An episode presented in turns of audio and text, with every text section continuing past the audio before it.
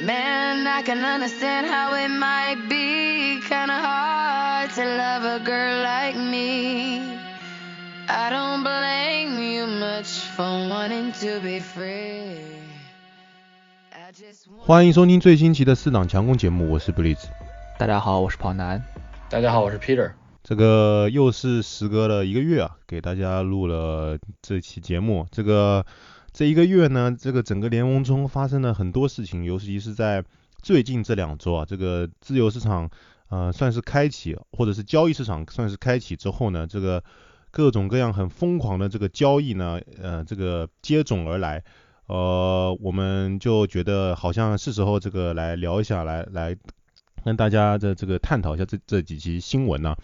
然后上一期节目我们录制的时候，这个 Super Bowl 还没打，然后打完之后呢，呃，这比赛应该我我们就小聊一下这个一个月之之前进行的 Super Bowl 吧。这个这场比赛应该说，呃，出乎我们所有人的意料吧。这个 Bengals 非常非常顽强的打到了最后一刻。这个最后时刻呢，应该公公羊队是用尽了吃奶的力气，才在这个最后两分钟以内呢将比分反超。然后最后一个 drive 也是，嗯、b e n g a l 看起来非常有希望的情况下呢，被这个唐老师一个饿虎扑食，把把这个 Joe Burrow 擒杀之后，导致比赛呃就此结束。这个很有意思就是大家都在赛后有看到，这个唐老师如果再给 Joe Burrow，就是如果斑虎队的进攻锋线能够再给 Joe Burrow 多两秒钟的话，他可能就可以传到 wide open 的 Jama Chase 跟那个 T Higgins，然后就直接可以打针拿下超级碗。所以呃很可惜啊，斑虎队这错过了今年的机会，明年这个联盟更加如狼似虎的情况下，不知道未来何去何从。这个关于这个 一个月前的比赛，你们讲两位有什么想讲的吗？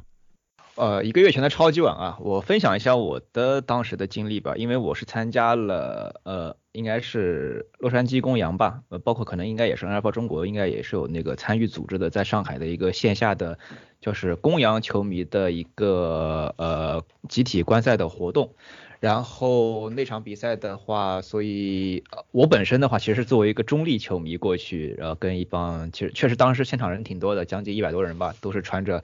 公公羊的球衣啊、装备什么的，在那边看球，呃，氛围其实也不错。呃，然后其中一个小插曲啊，就是是我当时参加就是比赛当中有那个抽奖环节，然后有一次我中奖了，中奖之后上台去领奖，结果呢主持人说我穿的球衣不是公羊球衣，不能给我礼品。然后我说你们不是说穿蓝色球衣就可以了吗？当时我穿的其实是迈阿密海豚的球衣，然后我说这不是蓝色吗？薄荷色，那不是蓝色。哎呀，然后我就当着呃所有的球迷的面，我我就问底下人，你们说这不是蓝色吗？结果底下人一半人说是，一半人说不是，然后最后那主持人说你下去吧，就这样，那个小礼物就没有给我，虽然最后我我也忘记那个是什么什么礼物了。Anyway，所以因为心怀这个怨念啊，我后半场时隔一个月之后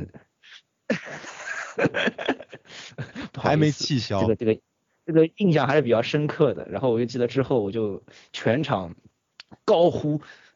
呃，就是成为了唯一一个 Bengals 球迷，就是在一群在一片蓝之中，知道吗？然后成为了那唯一的一点红，而且尤其是下半场刚开始，我记得 Bengals 的就是上来就是一场一个非常精彩的达阵，然后呃反超比分，非常的有气势，我当时也是很激动。然后其实悬念也是一直保持到了最后，确实非常可惜。呃，Joe Burrow 年轻的 Joe Burrow 和 Bengals，呃，还是呃，其实真的只差最后一口气啊。不过呃，可以说结果的话，我们其实都也都意料之中，公羊会赢得比赛。但是的话，嗯，而且呃，不过能打出这么很焦灼的形式，其实也算得上是历史上一次比较精彩的一场 Super Bowl 了。嗯，对于我来说，我其实非常啊、enjoy 这个 公羊的这个防守组啊，就是星光熠熠的防守组，然后对这个猛虎的进攻前线有非常大的施压，然后就是还是那句话吧，大家就说的很多的，就是进攻进攻给你赢得球迷，然后但是防守给你赢得总冠军嘛，这个在很多球类都比较适合，然后在这一场也是啊、非常的呃应景，这个唐老师和这个 Von Miller 他们这个带领的这个防守线就是一直在一直在施压，当然也和这个啊、猛虎的这个进攻前线的不利是有很大关系，所以看休赛期上来就就直接签了两个这个进攻前线来补强他的这个啊非常弱的这个进攻线，然后给年轻的 Joe Burrow 更多的时间、更多的机会在口袋里去创造进攻机会吧。其实他的天赋真的是很好，而且尤其在大伤回来之后能有这样的表现，真的是出乎很多人的意料。好的，这个给大家补完了我们这个超级超级碗这个评述啊，我们就来好好的聊一下这个非常至今为止非常非常精彩的这个休赛期的一些异动啊。首先应该说是全联盟最大最大的消息，应该说一个人回来了，但这么讲有点怪怪的，他好像也没有离开，就是 就每个。我我我在这边吐槽一下，就每一个新闻媒体人都说那个那位男人要回来了，要回来了，结果他其实就是离开了几周啊，啊一个月都不到吧，呃我就不卖关子啊，就是汤姆布雷迪呢在前哎上周吧，对我没记错的话是上周宣布了他将继续打下一个赛季，这个收回他一个月前不到一个月前这个做出的退休的这个决定啊。应该说是跌破了所有人的眼镜，也是跌破了所有已经帮他做各种就是什么什么生涯回顾的那些媒体朋友们。这好在，我们这个节目更新的不频繁啊，我们没有及时的做我们答应大家的汤姆布雷迪这个什么生涯回顾，因为他的生涯还没有结束啊。这个应该说，我觉得接下来我们也会聊到很多其他四分卫的新闻。啊，他们的异动，但是我觉得每一笔新闻都比不上这个新闻大。这可以看出汤姆布雷迪他的这个呃对于这项运动的渴望还是太超乎常人了。他还是希望能够在呃今年其实打的非常非常好的情况下，加上很多不利因素导致，应该说这个阵容最后面对公羊队的时候，面对超级碗级级别的球队有很多残缺的情况下。还是展现出非常强大的竞争力，所以，呃，我觉得汤姆贝迪可能觉得还是可以再搏一年，然后加上他的吸引力嘛，我觉得海盗队，呃，从现在来看，这个人员流失呢没有呃那么严重，呃，相虽然没有相较于一年前他们刚夺冠那种呃全员全部回来全部到齐的那种盛况，但是我个人觉得只要汤姆布雷迪还在海盗队，这个。呃，国联的每一支球队呢，可能还是必须要担心一下。这关于这个，应该说每个人都无法就有点 疯狂的决定，你们两个怎么看呢？呃，我觉得海盗的话，应该说肯定是一个大利好嘛。其实，呃，坦帕湾的球迷们之呃，应该说之前还在抱怨，就是说可能我们又会成为就是在两呃。好不容易风光两年之后，可能又要成为一支鱼腩球队了。结果现在峰回路转，汤姆·布雷迪回来之后，相信海盗立马就会变成一支那个超级碗的一个竞争呃实力的球队。那么其实从你放眼全联盟来看，确实是如此的呀。呃，所以我觉得，我甚至都有点怀疑 Tom Brady 是不是真的就是故意等到这个时候才来的。因为什么呢？因为就是说，在他离开这段时间啊，国联其实发生了很多事情。国联、美联现在的实力已经说是完全的不均衡了。呃，你放眼整个国联的话，首先，呃，当然我们后面会展开细说啊，就是 Russell Wilson 离开了那个国联去了美联，然后呃，绿湾这边的话，把那个 Devontae Adams。对，也去了美联，然后虽然说续约了龙哥，可能说呃也只有龙哥和汤姆布雷迪是国联剩下来唯二的比较有实力的呃冠军了。卫冕冠军。哦，卫冕冠军。公羊的话，其实公羊我我想说一句，就是公羊呃。我我的观点很明确，就是那你你已经成功的就是 all in 之后拿到超级碗，我觉得公羊之后几年应该就纯粹就是一个摆烂心态了。首先的话，你今年肯定会流失一波人嘛，因为我们我们已经看到了像 Von Miller 也好，然后像小贝也好，肯定都都会离开公羊的。然后已经拿了冠军之后，其实不会再有什么动力再去嗯竞争啊什么的了。所以队内的氛围，我觉得就是嗯，所以我觉得公羊肯定。后面不要指望他会再去能够有什么大的动作了，肯定只会是就一个就是呃表现平平，呃也不会有什么追求，所以公羊我觉得就不用考虑了。像那个 Matthew Stafford，其实也也 呃实力上来看也是呃拿拿了一枚戒指之后，可是嗯对他的应该说对他就是呃生涯是一个肯定，但是说从现在的集战力上来看，还是没法跟 Tom Brady 和 Aaron Rodgers 去比的。好，然后所以就说回来，就是 Tom Brady 可能看到国联发生这么多变动之后，觉得说他一回来就是可以毫不费力的就能再次回到超级碗。所以，我我觉得这个可能是 Tom Brady，就是抛开那些很多什么呃在家陪小孩之后啊，还是什么跟老婆什么什么之类的这些这些这些这这些梗之后，我觉得是 Tom Brady 就是分析仔细分析之后一个还是对他一个很利好的这么一个局面，所以他才会决定回来的。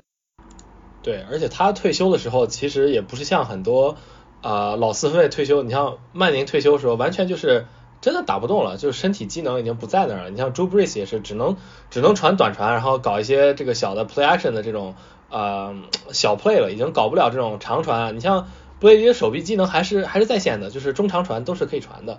所以上上赛季还是马王，关键是，所以这种这种情况下他退休真的，呃一一是对球队吧，二是球迷也是觉得很懵啊，就是激流勇退。对于他这个级别的球员来说，总是有点奇怪，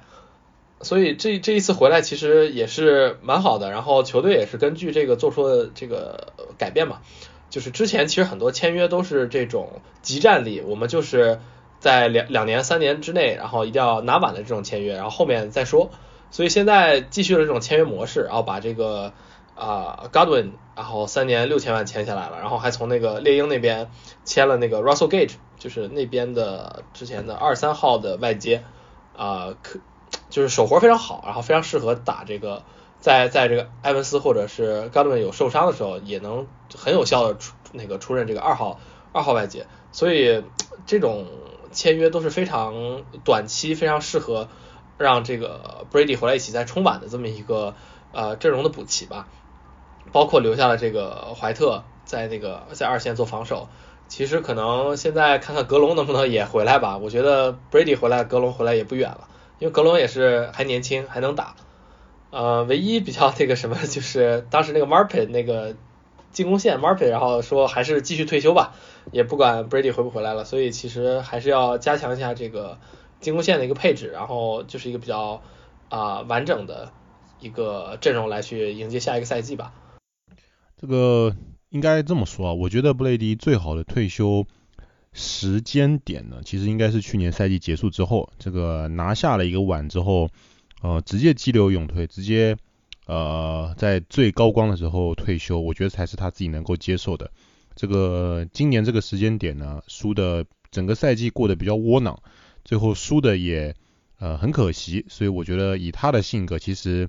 我觉得他个人心中应该还是他自己还是很想很想继续打球的，因为其实对于他来讲，你说现在已经几岁了，四十四岁，呃，我个人觉得他对于这个身体的把控，真的要讲的话，能够再打两年到三年，应该是完全没有任何问题的。这个纯粹的考量因素呢，就是呃能不能再拿超级碗跟这个家庭因素。当然，我觉得家庭因素应该还是其次，毕竟。这么多年都过来了，再过个一两年，我觉得完全也都是可以接受的。呃，纯粹就是这个球队因素，因为对于布雷迪来说，他如果不能参加一个能够有拿超级碗机会的球队的话呢，我觉得对于他的身体跟他的整个商业团队呢是一种极为大的消耗，所以呃是完全没有必要的。这个大家可以详见今年那个 C 罗到了曼联啊，就是感觉就是浪费了。然后，所以我个人是觉得，一定这个就是所有的决定都是 come down to 能不能拿完，但是应该是在几番 negotiation 之后呢，呃，发现还是有机会，那我就再回来再试一年。所以就像南哥说的，这明年海盗队呢，应该说直接算是直接登顶这个联盟那个美国联最最最佳的这个。呃，potential 拿进超级碗的球队，所以呃，只要布雷迪在这个国联，就其他球队呢，尤其是国南啊，就其他球队很难有翻身之地啊。所以呃，明年这个可以期待一下布雷迪能够打出什么更加疯狂的表现。以以以我们这几年对于他的这个身体状况的了解，好的，接下来呢，我们来聊一下其他一些非常非常劲爆的交易啊。首先第一则呢，就来自于这个呃第四十八届超级碗的这个对决的两队啊，呃西雅图海鹰队跟丹佛野马队。这个距离他们上次一起打超级碗已经过去了这个诶八年了。结果今年呢，当年击败他们获得超级碗的这名四分卫。这个野马队竟然通过一个交易拿到了这名四分卫，就是 Russell Wilson。呃，通过一笔应该说野马队出尽了他们未来两年大量的选秀权，跟他们呃几位这个优优秀的年轻球员，应该不算优秀，这几位球员呃所换来 Russell Wilson 跟一个四轮签。这个具体的交易呢，我来念一下这个。这个野马队呢出了这个 t i d e n Noah Fun，然后这个防守 defen defensive end Shelby Harris，还有他们之前的四分卫 Drew Lock，加上呢2022年的第一轮、第二轮、第五轮选秀权，跟2023年的第一轮跟第二轮选秀权，换来了 Russell Wilson 跟一个2022年的四轮签，这个真的是应该算是一种 all in 的一个态势了吧？这个。对于野马队，大家都知道，他们这几年整体球队无论是在攻还是守方面，呃，只有一个位置是缺失的，其他位置都应该说是配置都是非常的不错，就是那就是四分卫的位置。所以今年补上了这名，应该说我们所有人都特别喜爱，也觉得他应该是现在如果能够正常发挥了，应该算是前联盟前五级别水平的四分卫。我觉得野马队今年还是大有可可期的。但是呢，我不得不说，这个呃这个情况呢，我就觉得有一点点像这个前两年的这个闪电队跟小马队啊，就大家都在说小马队跟闪电队，他们也是在也是非常的强，在无论是在攻跟守方面都配置都非常的完整，他们差的就差一名四分卫，结果小马队可以看。试了大河，试了 Carson Wentz，两名四分卫都不是不是太行，都没有打出那种统治级的表现。然后闪电队呢，迎来了 Justin Herbert，虽然今年打的还算是不错，但是连续两年还是都没有晋级季后赛。所以，呃，具体野马队今年能不能这个摆脱啊，这连续在超级夺夺下超级碗之后，连续多年的颓势啊，我个人还是打上一个问号的。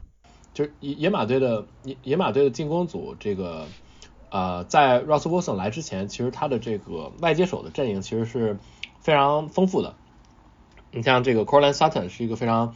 呃有实力的年轻人，其实蛮被蛮被低估的一个外接手。然后包括前两年的新秀 Jerry Judy 也是这种速度型，然后手活也非常好的这种外接手，所以他的这个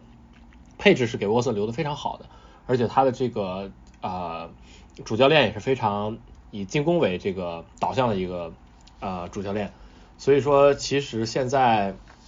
丹佛的这个环境是非常适合这个沃森去生存的，嗯，只是说这个所在的这个区这个联盟有点难搞，但是也会这一年有很多的比赛在这个分区里面会给我们带来很多的这种不一样的乐子吧。今年我觉得会非常精彩。嗯，关于这笔交易的话，其实我也是看到了一些趣闻，就是说，其实这笔交易，呃，可能我们现在看来是比较出人意料啊，但是其实，在呃海鹰跟野马两队之间，其实其实已经谈了，从两年前两队其实高层就已经开始接洽，有过这种想法了，那么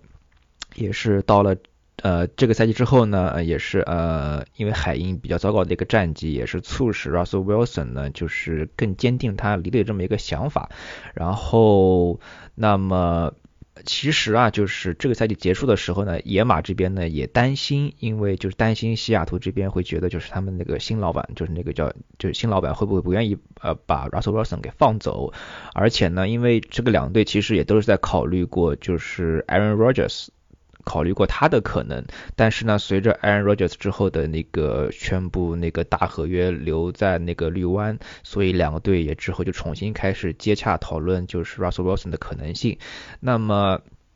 呃，我后来看到一个很有意思的事情，就是说这个呃交易是怎么产怎么敲定的呢？就是两队的那个总经理，然后是在那个今年在印第安纳波利斯，在那个呃。就是新秀那个 combine 的时候啊，两个人在呃酒店里面那个会晤，还是秘密的会晤。然后在会晤的时候呢，呃，海英的那个呃他们的那个经理把。就是呃拿他自己一张就是那个在美国那个 Valley 停车嘛，停车会给你一张有号码的那个停车牌，他直接就是你你拿这个牌子会在离开酒店时候会去换你的那个车钥匙和你的车，然后海英的经理直接拿着这个牌子在背后写上了交易的筹码。他在上面写了，就是二二年和二三年的前两轮签，然后包括写上了一些名字，包括可能想要从野马这边得到那个 j u l u k 呀，然后那个这些等等一些球员的名字，然后把这张卡片给了野马的那个总经理，然后两天之后这笔交易就产生了，所以这也是看到的一个很有意思的一个趣闻。这个我只能说祝福祝福这个 Russell Wilson 跟野马队好运嘛，这个希望他能够在。呃，丹佛队能够打出，应该说是我们一直都希望他能够打出的这个身手，然后在这个非常恐怖的美联啊，那个能够有这个生存的空间。好的，接下来呢，我们再来聊一下，应该说是最热腾腾的新闻嘛。这个这个新闻呢，刚刚发生于这个几个小时之前，这个就是我们。应该说是已经一整年没有打球的 Sean Watson 呢，终于找到了他的下家。这个克利夫兰布朗队呢，通过了一个交易，得到了 Sean Watson。这个他们通过这个交易呢，也是应该是欧奥了很多很多的选秀权啊权啊。这个布朗队他们付出了今年、明年跟后年三年的第一轮选秀权，跟二零二三年的第三轮选秀权，跟二零二四年的第四轮选秀权。这个。应该说也算是 all out 了，这个 all in 了，I'm sorry，all in 了。就但不得不说，我觉得布朗队这一波，呃，在应该说跟刚刚我们讨论的那笔野马队的交易来比，呃，这这笔我个人觉得这一笔交易的不确定性跟就是呃有可能会带来的呃反作用，可能会比它带来的正作用要大。怎么为为什么这么说呢？当然，首先一点就是 Deshaun Watson，他的已经一整年没有打球了嘛，然后加上布朗队这一两年这个更衣室的问题呢，虽然呃在换了教练的第一个赛季有一点点的改善，但是在第二个赛季，尤其是上个赛季，应该算是又是一次彻底的爆发，这个爆发了这各种。呃，球员不满对方球员啊，然后最后小贝出走啊，小贝拿了冠军，然后最后现在 bakeme 也想走，就各种混乱加之在一起，就给大家一种非常不朗的感觉。感觉呃，去年他们一路击败强敌，差一点杀入美联决赛的那个光景，啊，又那只是感觉是昙花一现，甚至是回光返照的给人的一种感觉。所以，我个人从现在来看呢。不是特别看好这一笔交易，也不是特别看好德香沃森能够在主，而且首要主要是他一年没有打球了嘛，他到底身手如何，也是非常的令人怀疑。所以，呃，我只能对于对这笔交易，我现在只能说这么多。你们怎么看？嗯，我我觉得这个这笔交易本身，呃，对于布朗的话，其实是一个补强的，只是说这个 代价有点略微大。三个首轮签，其实真的是你把未来重建的一个基础都。押宝押出去了，然后你这样就是赌 Watson 来集战力，然后能能拿你现在阵容就给你得到一个很好的结果。其实这个呃蛮险的，所以尤其是他现在这个各种人员出走之后，这个阵容有点相对残缺，比起两年前这个在季后赛和这个酋长打的有来有回的这种这种水平，嗯，这个 Watson 其实一年。没有打球，其实，嗯，我觉得如果让他回归一个正常四分位水平，以首发四分位水平，其实不大问题不大。但是回到这种联盟前几的这种水平，就相对难一些了。呃，为什么这么说呢？因为其实，呃，Watson 不光是身体机能，他在口袋里的判断力啊，他的这个传球的视野啊，他的这个对于比赛形势的分析啊，其实还是顶级的。这种东西是不会随着你呃不去参加比赛一年。而会变化的，但是说身体上的退化，包括这个呃对于比赛强度的不适应，这个是有可能的。所以，我我觉得他是还是会是一个一一线的合格的首发四分卫，但可能回到之前的水平就有一定困难了。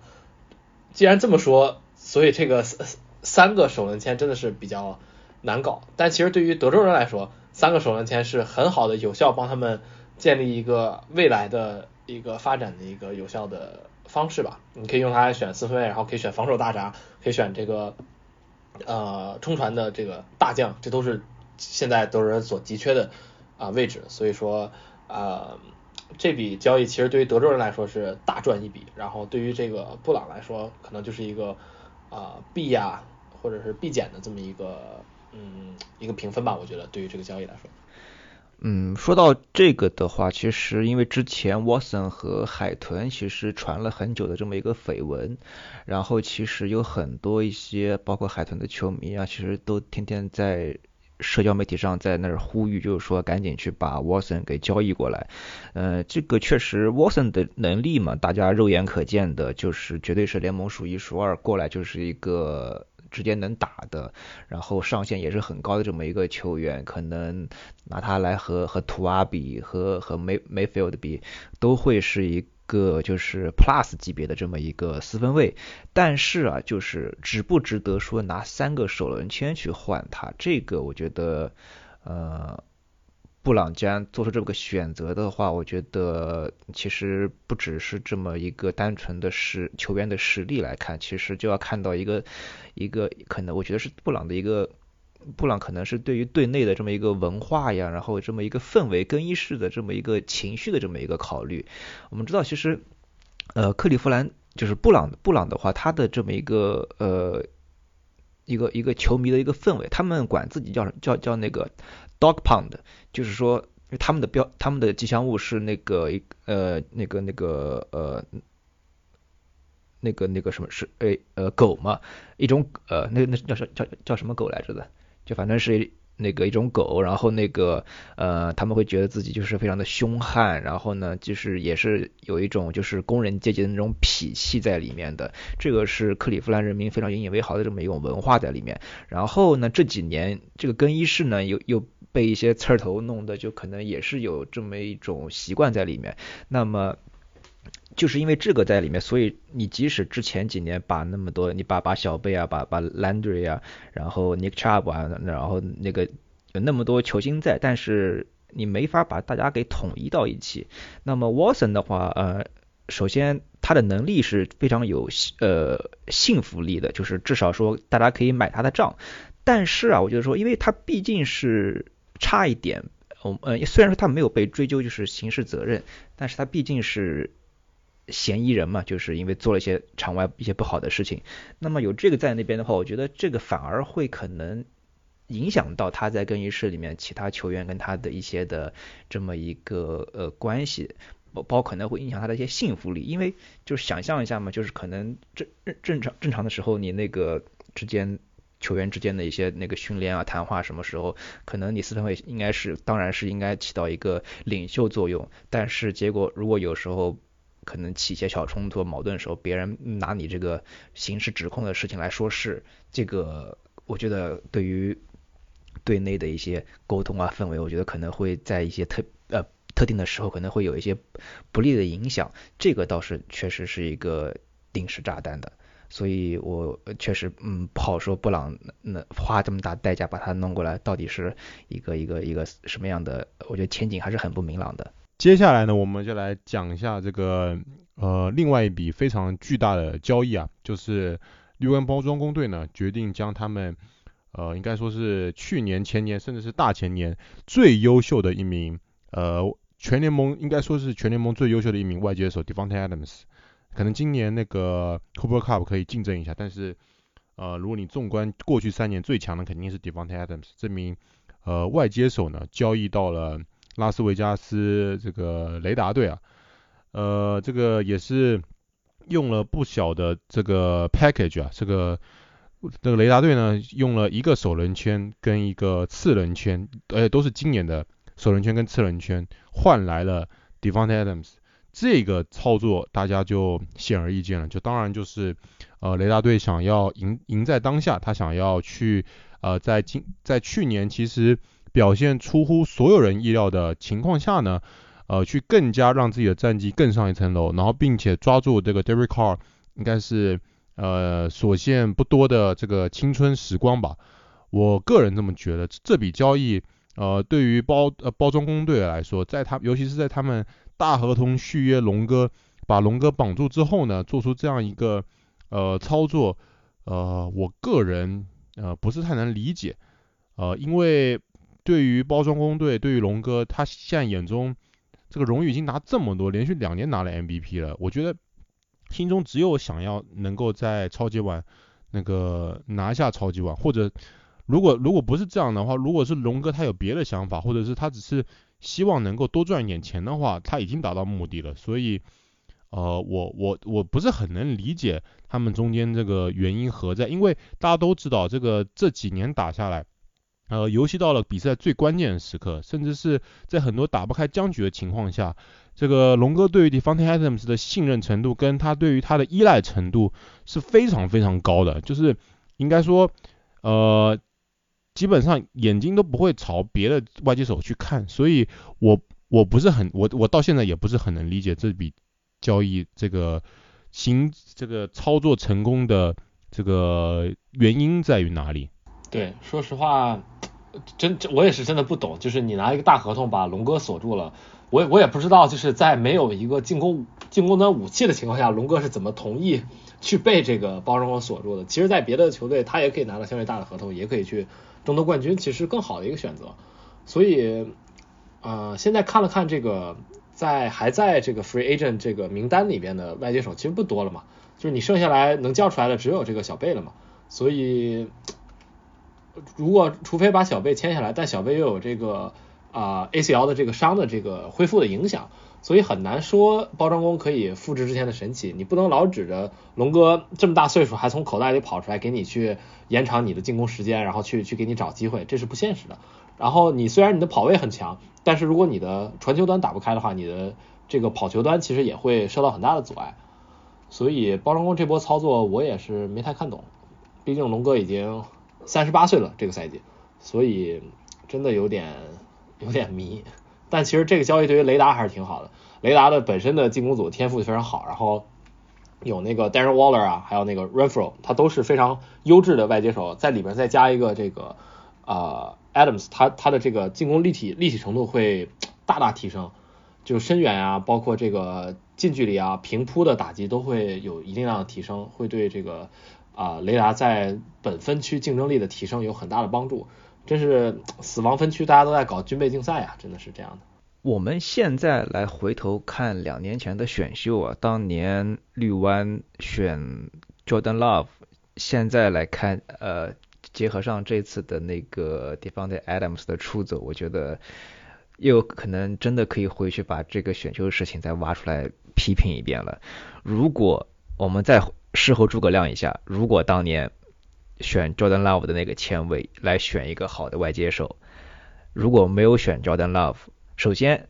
没有选 Jordan Love，这两年绝对不会让 Aaron Rodgers 有那么多的，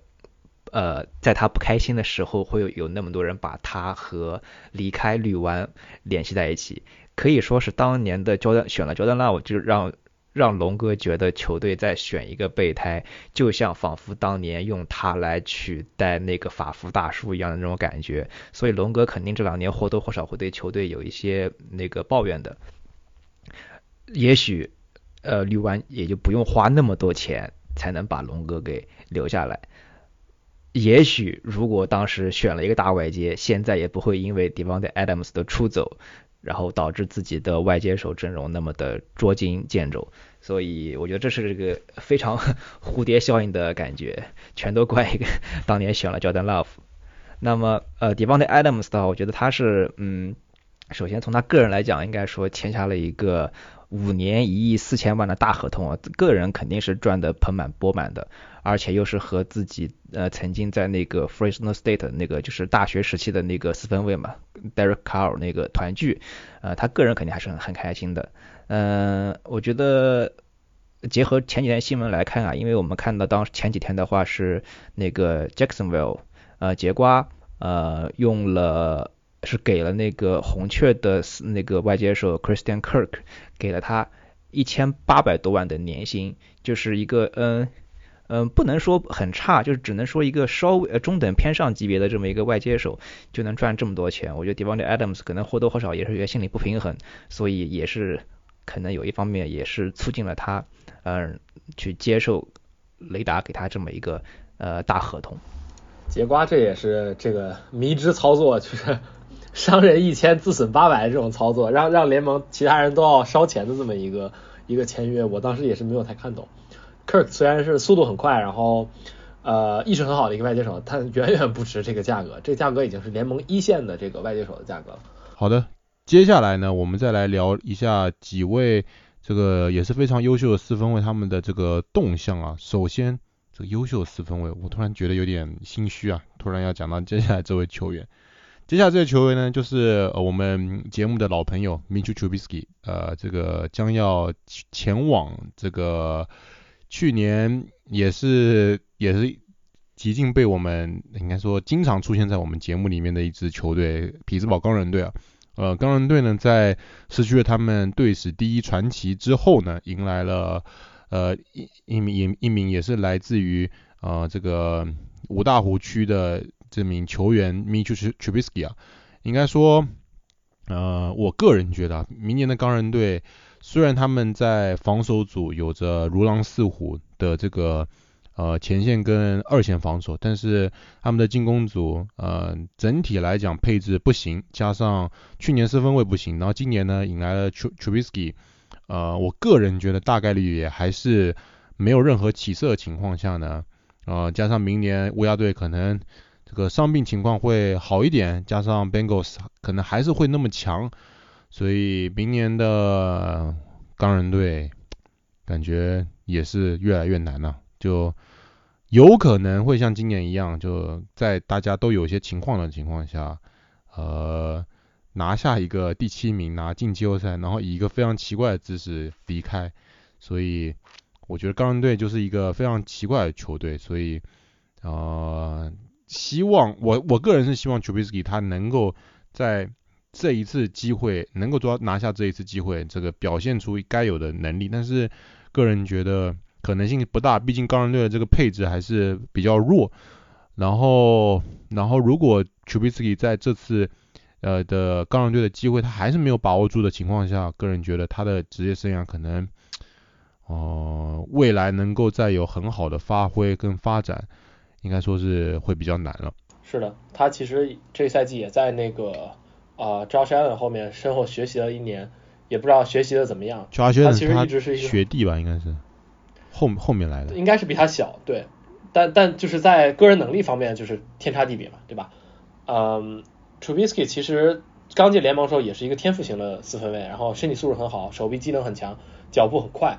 但后面就发现他的这个比赛意识啊，包括传球的果断度，就无法匹配这个一线的球队的首发四分卫这么一个呃。一个标杆吧，所以现在你又把它强行推到这个位置，嗯，很多很多在这种呃很多这这种啊天赋型的四分卫，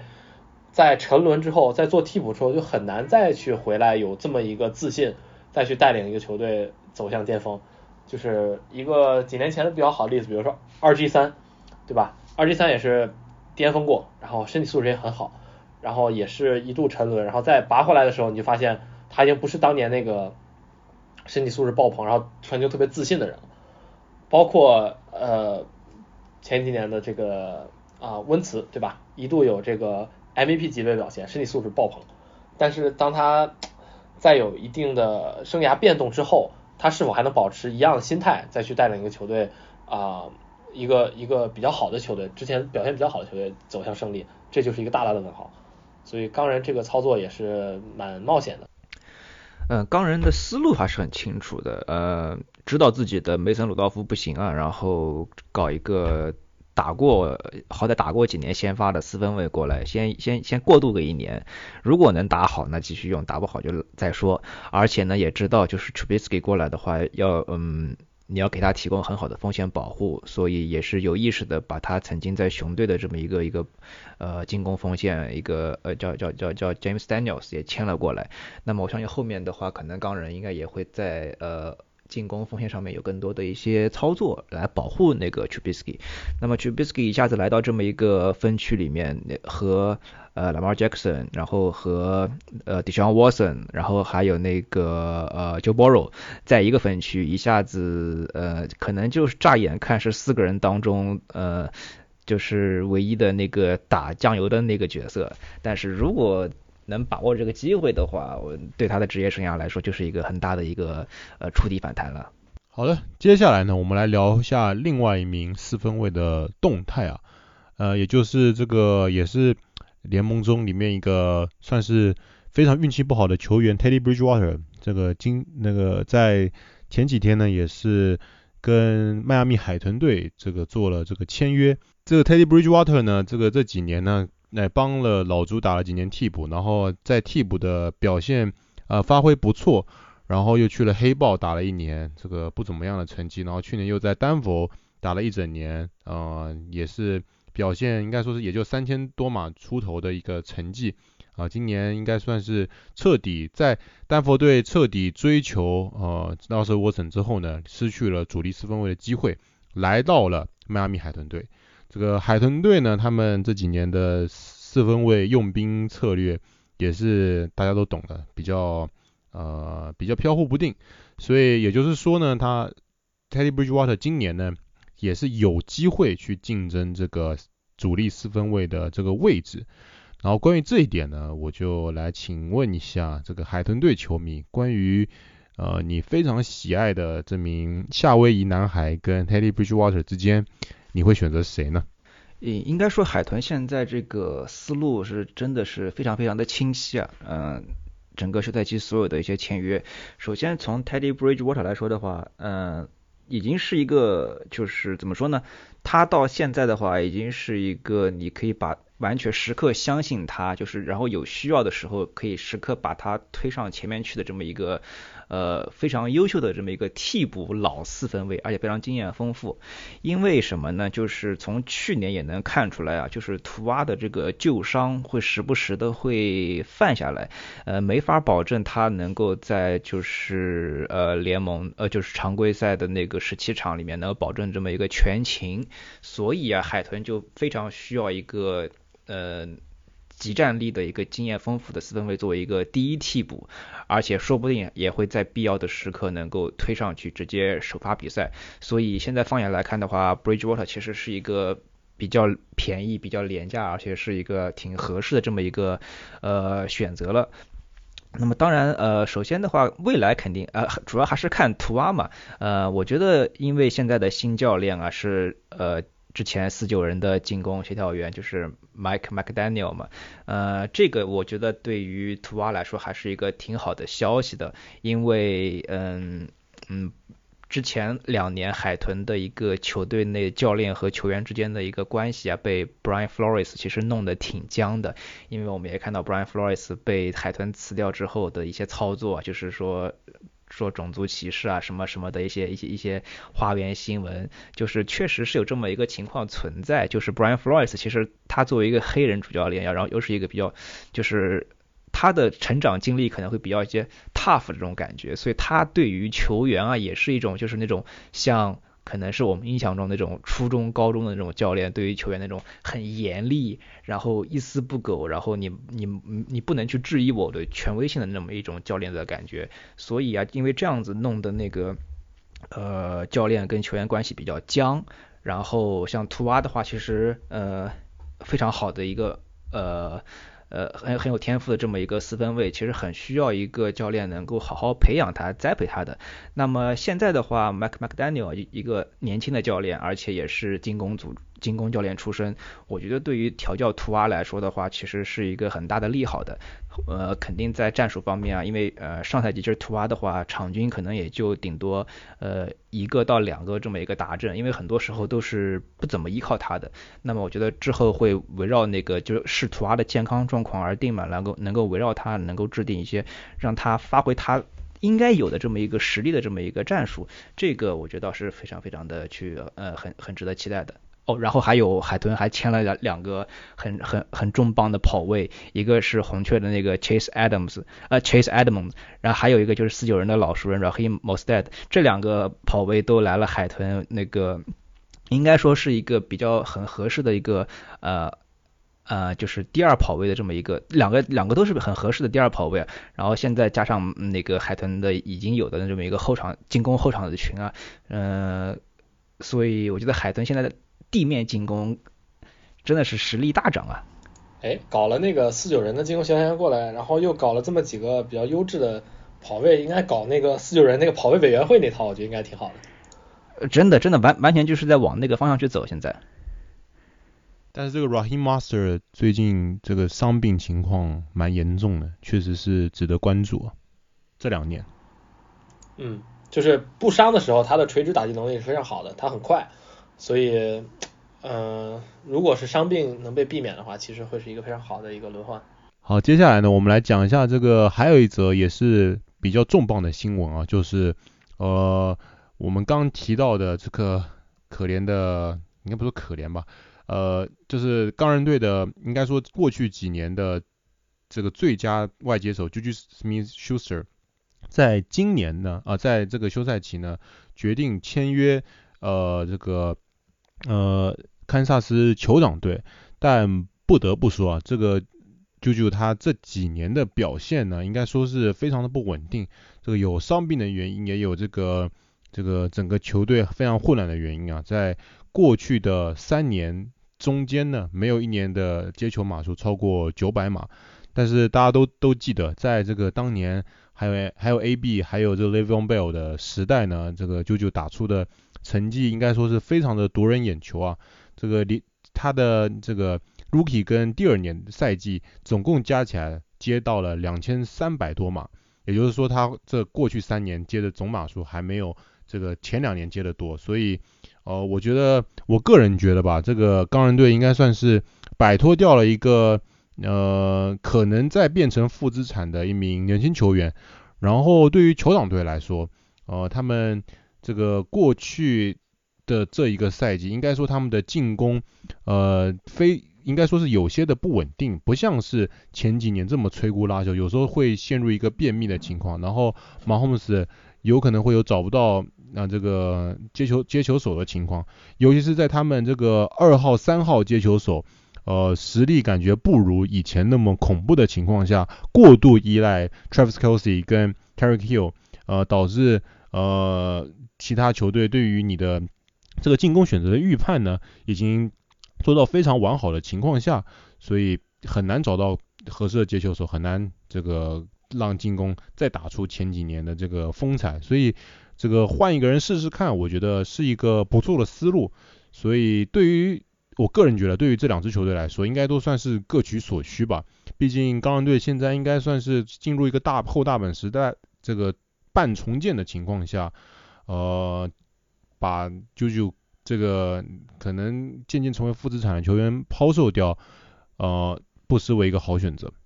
哎呀，这么一看，这个美西下个赛季真的是肉搏战、白刃战，非常的激烈，大家都纷纷补强。在那个闪电，其实他还签了那个卡利欧麦克，也是一笔重磅的签约，所以大家都在补强，然后会非常的好看，我觉得这个。四支球队人人都有机会，然后个个都没有把握，可能呃这个前瞻可以等到我们之后夏天的时候再聊。但是我个人觉得，呃我还是更看好酋长一队一点嘛，毕竟其他三支球队这个这样那样不稳定的因素还是蛮多的。哎，我再说一下啾啾呃啾啾的这个转会啊，呃我们都知道啾啾的话呃也是一个出道即巅峰啊。而且他的话，他在就是呃，可能在美国的朋友会清楚一点，他会非常热衷于上一些综艺，然后上接广告代言接的也特别多。他也是非常喜欢，个人比较喜欢玩那个嗯打游戏嘛，所以说很多游戏的一些代言啊，然后包括一些什么商业活动都会去请他来，然后。而且在 TikTok 火了之后，他自己也是呃成为了一个很热衷于拍 TikTok 的这么一个网红的角色。然后呃提到这个的话，他来到酋长，让我们就不得不提一下酋长的呃 Patrick Mahomes 自己的弟弟 Jackson Mahomes 也是一个 TikTok 的巨星。那么尤其是上赛季啊，其实呃，包括呃他自己的就是现在的呃 Mahomes 的老婆，然后包括一个他的弟弟，这两个人在那个场外啊一些网上啊什么的一些花边新闻，其实已经有或多或少的对于 Mahomes 的场上表现可能会有一些影响了。然后结果这个赛季呃休赛季的时候，Jackson Mahomes 其实发了个推特，他说他。已经准备在呃，就是要搬到那个 L A 去了，就是离开那个 Kansas City 去 L A，好好当一个网红了。然后可能呃，Mahomes 觉得终于摆脱掉了一个包袱，结果突然又来了一个更爱拍 TikTok 的那个 JoJo，所以不知道 Mahomes 此此刻会作何感想。好的，这个今天呢，我们就给大家过了一些最近发生的一些重磅的新闻呐。然后接下来呢，当然在自由市场还有一些鱼的情况下，应该还会有一些新闻，所以我们可能不定期的呢会给大家带来节目。然后当然呢，这个说这个选秀呢是在下个月，所以说在选秀之后跟可能选秀之前，我们可能会再给大家带来一些节目。这个筹备了一段时间的这个汤布雷迪节目呢，我们可能等等明年这个时候再做了，或者是后年，或者是不知道五年之后。好了，这感谢大家对我们节目一如既往的支持啊，也感谢大家在这个群里面不断热烈的讨论这各种各样的新闻。感觉在我们出节目之前，你们都讨论的差不多，所以啊，可能没有必要出节目了啊，没有没有，开玩笑开玩笑，所以。所以这个希望大家能够继续在群里面热烈的讨论啊，然后有什么想听的，真的可以多提供给我们，因为有时候我们也不知道要聊什么，尤其在这个漫长无比的休赛期啊，所以想想想听什么就直接在留言或者是喜马拉雅留言，或者是在呃那个呃微信里面讨论，直接告诉我们，我们就试着去做相关的节目。好的。您现在收听的是最新一期的四档强攻节目，我们是一档关于橄榄球的播客节目。如果你对我们的节目喜欢，欢迎到各大声音平台对我们的节目进行订阅跟收听，也欢迎到微博和微信公众号搜索“四档强攻”对我们的账号进行关注，也欢迎大家加入我们的微信讨论群。呃，加入微信讨论群的方式呢，就请大家在各个地方给我们的主页留言。啊，然后我就会想办法把你拉进群里面。然后那个喜马拉雅，感觉我最近那个账号有点问题，有点没办法那个发那个邀请，所以大家能够回复的话，都可以在那个微信公众号里面回复，可能我会拉你拉的比较快。好的，本期节目呢就先到这边，我们下一期节目再见吧，拜拜，拜拜，拜拜。